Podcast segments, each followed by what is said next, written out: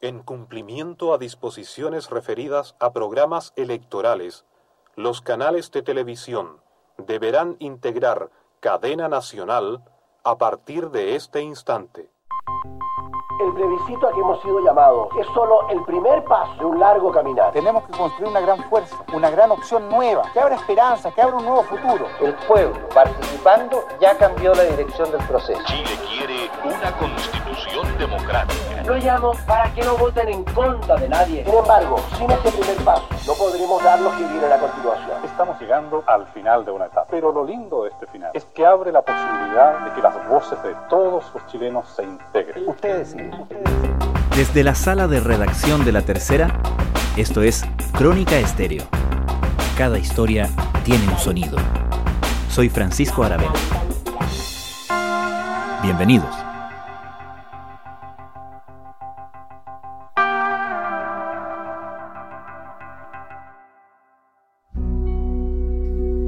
Esta noche debuta en televisión la franja electoral de la campaña política para el plebiscito del 25 de octubre.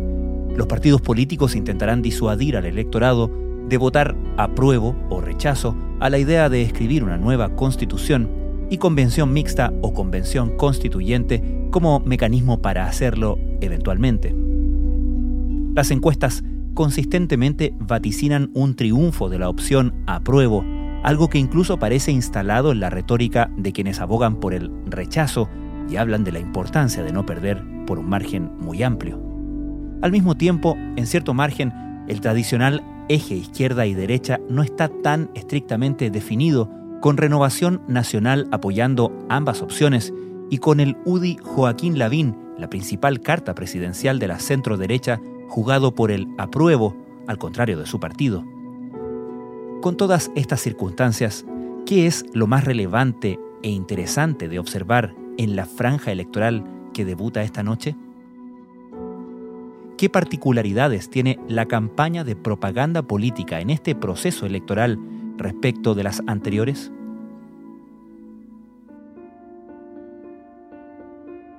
Aquí hay un asunto que me llama muchísimo la atención, que es la disparidad de recursos. ¿ah? Ángel Carcavilla es director general de la agencia de marketing político Multitud. Yo creo que es posible cambiar la decisión de voto. Yo creo que es posible que pueda ganar contra todo pronóstico actual el rechazo, a partir de que están contando con muchísimos más recursos. ¿Y por qué? Las redes sociales movilizan están diseñadas para cambiar conducta. Y si uno tiene los recursos para financiar los bots, las fake news y toda la plata para convertir a los indecisos e incluso para revertir la decisión de un convencido, es posible. O sea, hay gente que tiene ciertas dudas, siempre está en estas masas indecisas que en un primer momento estaban por el apruebo y que si el rechazo con los recursos que tiene con la inteligencia con que está actuando, podría revertir el resultado. Sobre todo con el tema de redes sociales, ¿ah? que a mí me parece que es donde la campaña se está jugando hace rato. O sea, la esencia de las redes sociales es que un algoritmo mide lo que hace una persona y le da una recompensa o un castigo, ¿ah? según un plan que maximiza la modificación de ese comportamiento. O sea, ya se está trabajando así. Yo estoy mirando mucho qué está haciendo el rechazo. Está, hoy día tenían un trending topic ¿ah? que es rechazo y nulo. ¿Cómo es posible que usted acaba de rechazar algo y lo obliguen a elegir? Es como decir, no gracias, no quiero más ensalada y que le digan de papa o de lechuga. Eso no tiene sentido y eso es una incoherencia. Siempre está con mucha fuerza, muchísima fuerza. Entonces, si uno entiende lo que es la lógica de las redes sociales, ¿no? que hacen esta vigilancia constante, que manipulan el inconsciente de los usuarios, uno podría decir que la gente de la prueba está muy relajada en torno a una elección que podría tener un resultado inesperado incluso para la encuesta CADEM.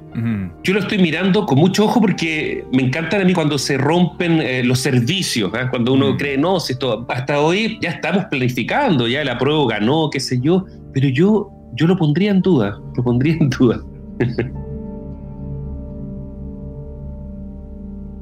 Este proceso nace, desde luego, con el estallido social de octubre, es de alguna manera la salida institucional para encauzar esas demandas o las principales demandas que se vieron en la calle.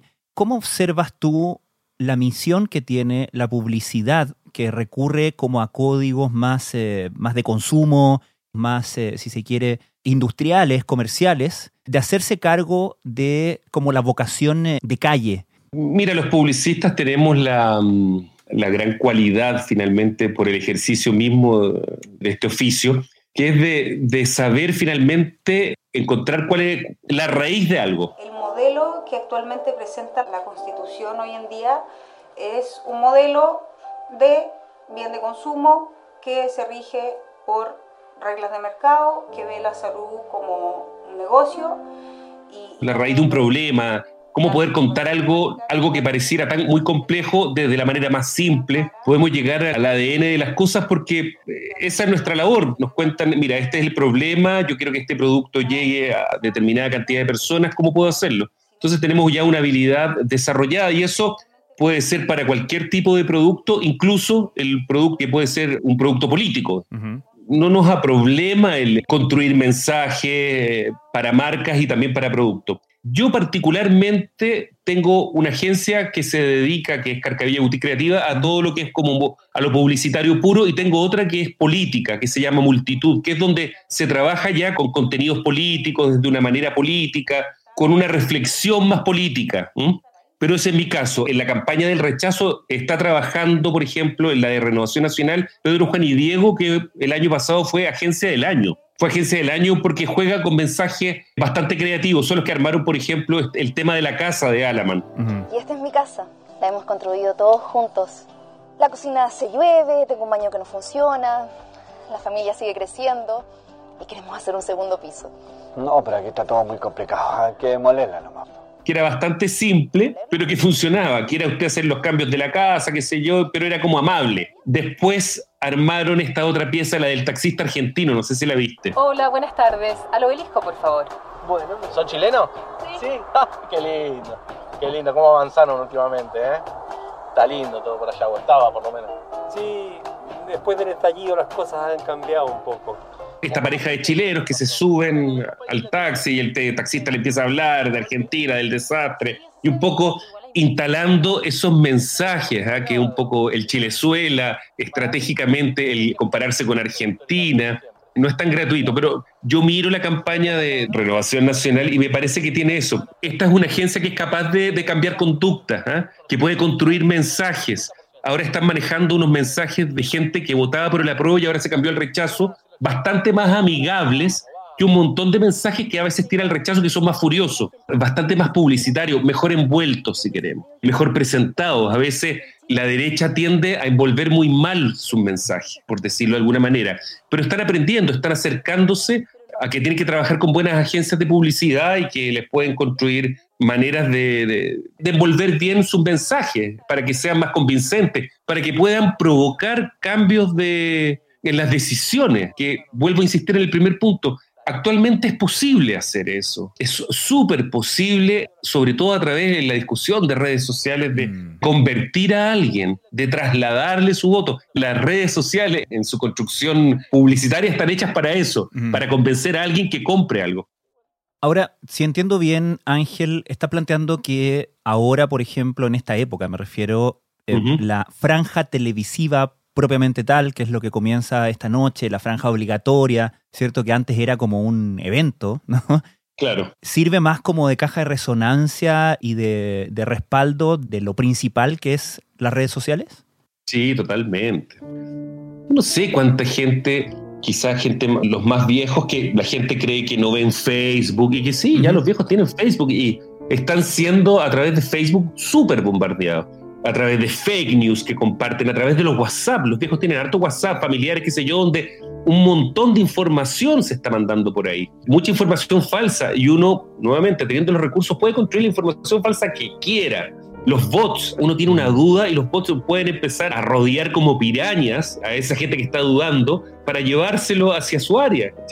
Sí pasó una cosa curiosa, la gente ahora con el encierro ve más matinales. Mira, esta elección también se va a llevar a cabo ahí en los matinales. Ahora, los matinales son más bien pro apruebo, tengo la sensación. Pero yo creo que, claro, en los matinales va a ser un lugar importante donde también va a estar esa discusión. Pero definitivamente en las redes, a la gente le está llegando a través de Instagram, a través de Facebook, a través de Twitter, a través de TikTok, un montón de información, un montón. Ángel, para estar claros, tú no estás participando en ninguna campaña, no estás trabajando en ninguna campaña, ¿correcto? No, no, no, estoy observando. De lo que has observado y cruzando en el fondo lo que has observado ahora, lo que nos estás describiendo con lo que has visto como tendencia mundial, digamos. ¿Cuánto ha cambiado la lógica de la articulación del mensaje? Quedémonos un rato en el publicitario propiamente tal, no en la propaganda o manipulación mañosa, digamos, sino en el, eh, en el mensaje publicitario político propiamente tal. ¿Qué piensas tú que es lo más relevante respecto a lo que ha pasado en los últimos años? Yo creo que todavía se está trabajando en campañas concebidas de las maneras más antiguas de la publicidad, con un concepto, con un llamado. A ver, lo más importante yo creo que ha pasado que tradicionalmente era el candidato el que le decía a la gente, yo tengo esto, yo te ofrezco esto, mi voto vale el cambio. Había siempre una suerte de, de oferta. A un hombre capaz, consecuente y honesto. Y el gran cambio, siento yo ahora, es que la gente tiene la posibilidad inmediata de decirle a alguien, tú estás mintiendo. La comunicación es muchísimo más horizontal, la gente está al mismo nivel del candidato. Si el candidato hace una gran promesa y la gente sabe que esa gran promesa es mentira, inmediatamente tiene la posibilidad de desnudarlo, entonces hay muchísimo más cuidado. Antiguamente el candidato podría decir lo que quisiera y las posibilidades de cuestionarlo, si no lo hacía la prensa, eran imposibles. En cambio, ahora es mucho más horizontal.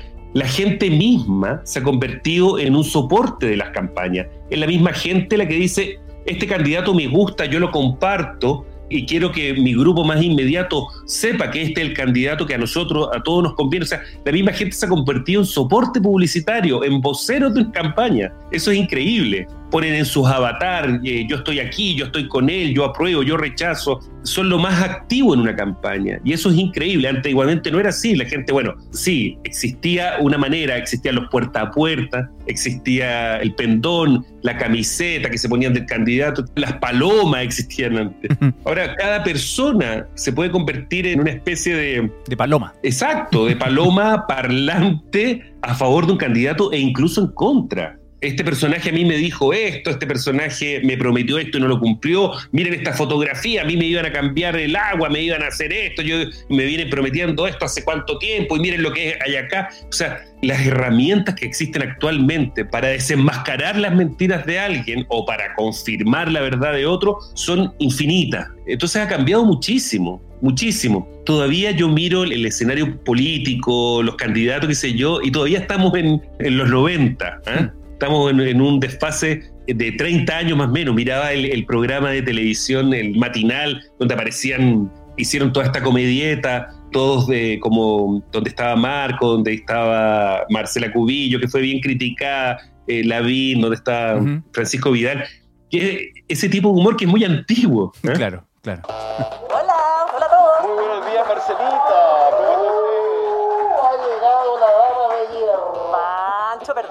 ¿Ah? Como que te escuché. ¿eh? hierro del rechazo. ¿Francisco, dijiste algo? Eh, ese tipo de representaciones donde aparece el candidato como simpático, ellos están apuntándole a un segmento mínimo, porque la gente ahora tiene la posibilidad de meterse en la gestión, puede ver todo lo que existe en torno a esos personajes, mm. está todo puesto. La política cambió. Yo siento de los candidatos que hay ahora, por ejemplo, no hay ni uno que tenga que ver con las demandas actuales de, de lo que está pasando en el mundo, ¿eh? donde estamos encerrados por un tema de un virus, pero que está vinculado con temas ambientales. Se habla poquito, he visto algo de, como de una constitución verde, de la posibilidad de cambiar o evolucionar hacia una constitución más verde, que yo creo que, por ejemplo, es el gran tema. Si yo escribiera esta nueva constitución, los primeros artículos serían la protección de los derechos humanos y del espacio ecológico. Es distinto, ha cambiado y, tiene que ponerse al día. ¿eh? Siento que estamos todavía en los 90 en lo político. ¿Qué dirías tú como especialista y evidentemente parte interesada en, esta área, ¿no? en esta industria?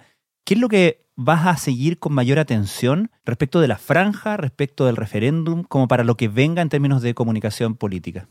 De todo lo que he visto, la verdad que no me ha impresionado nada. Y no me ha impresionado nada porque siento es comunicación ultra tradicional, como antigua, que podría funcionar efectivamente en un formato más antiguo como es la, que, o sea, ni siquiera ya la gente no tiene, por ejemplo, eh, de repente te tiran un spot de 45 segundos y la gente ni siquiera tiene paciencia para ver eso pero voy a ponerle mucho ojo a lo que te decía al principio, el tema del rechazo, a la posibilidad que el rechazo gane y que quedemos todos impresionados. Eso estoy mirando. Estoy mirando cómo están operando esos bots, estoy mirando cuál es el tono, que hasta el momento un tono en una parte que te cambia, te cambia, te están llamando a esta reflexión, a yo estaba por la prueba y me cambio, etc. Estoy súper atento a eso. Mm. Quiero ver el efecto Lavín también. ¿ah? Lavín hizo apruebo. Claro. Lavín yo creo que hoy día él va a ser astutamente, él va a tener su propia franja. Llevamos demasiado tiempo vistiendo un traje que ya no nos queda. Su propia franja, porque él no va a estar con la gente de la UDI, que están por el rechazo, y él va a tener ya su propia franja presidencial hoy. Yo creo que va a sacar una buena pieza, entonces ya va a empezar él a competir solo, y eso es muy astuto, también voy a estar mirando eso. Voy a mirar también, yo me fijo, pucha, cuáles son las agencias que están construyendo detrás. ¿eh? Y es lo que te decía antes, creo que hay mejores agencias. Lo de la UDI, por ejemplo, está este personaje que, bueno, que no es agencia, que era este director de estos programas medios picarescos del Mega. Alex Hernández. Exactamente. Tiró una pieza que era como de una novia, que era un hombre, no sé si la viste, que uno la miraba por detrás y era como una mujer y se da vuelta y era un hombre, pero como que se reía. Mira, de una crudeza y un chiste, pero tan antiguo para todo lo que son las demandas femeninas, todo lo que el tema de género, que tú dices, pero ¿cómo? Y eso voy a estar mm. mirando, mensajes, construcciones, visualidad de las cosas. La derecha ha aprendido a hacer mejores campañas. Antes eran burdas, eran mal hechas. A partir de las de Piñera empezaron a hacer mejores mensajes. ¿Y la izquierda cuál ha sido como la evolución? Porque tenemos obviamente el gran referente glorificado, ¿no? De la campaña del no. ¿Qué ha pasado con el mensaje de la izquierda en todos estos años? La izquierda se quedó atrasada en los temas digitales. Yo creo que, por ejemplo, si algo apoyó a Piñera en, su, Piñera 2 fue Chilezuela. Y Chilezuela fue ultra digital. Ese concepto que se instaló, ese miedo a volvernos Venezuela, esos casos, yo creo que ahí, por ejemplo, no supieron, quizás se han ido también, hay un tema de recursos, aunque sí los tenían, ahora se han ido transparentando los recursos, entonces yo creo que se cuenta con menos plata. Yo les doy muchísimo poder a las redes sociales. O sea, yo creo que son eh, poderosísimas y las campañas se están definiendo ahí, se están peleando ahí. Construir un fake news es increíble con la facilidad que uno puede hacer y cómo es multiplicado y compartido y opinado. Una cuestión que es totalmente falsa. Estamos frente a un superpoder, que son las redes, que hay que saber de qué se tratan. Entonces, creo que minimizamos su poder y es altísimo, es altísimo. Y en estas elecciones aquí somos de alguna manera ratones de laboratorio y no nos hemos dado ni cuenta ni nada. El apruebo, el rechazo, es un, pero es un manjar para las redes como para usarlo de, laboratorio, para ver en el fondo cuál es mi, mi poder de manipulación, mi poder de convertir a alguien, cómo te lo puedo demostrar ¿ah? el poder que tengo. Y eso yo creo que lo vamos a ver. Ángel Carcavilla, muchísimas gracias por esta conversación. Buenísimo, lo que necesiten, aquí estamos y esperemos a ver qué va a pasar el día del 25 doctores. Si llega a ganar el rechazo, te pido otra entrevista para que lo conversemos. Perfecto. si no, me quedaré en silencio.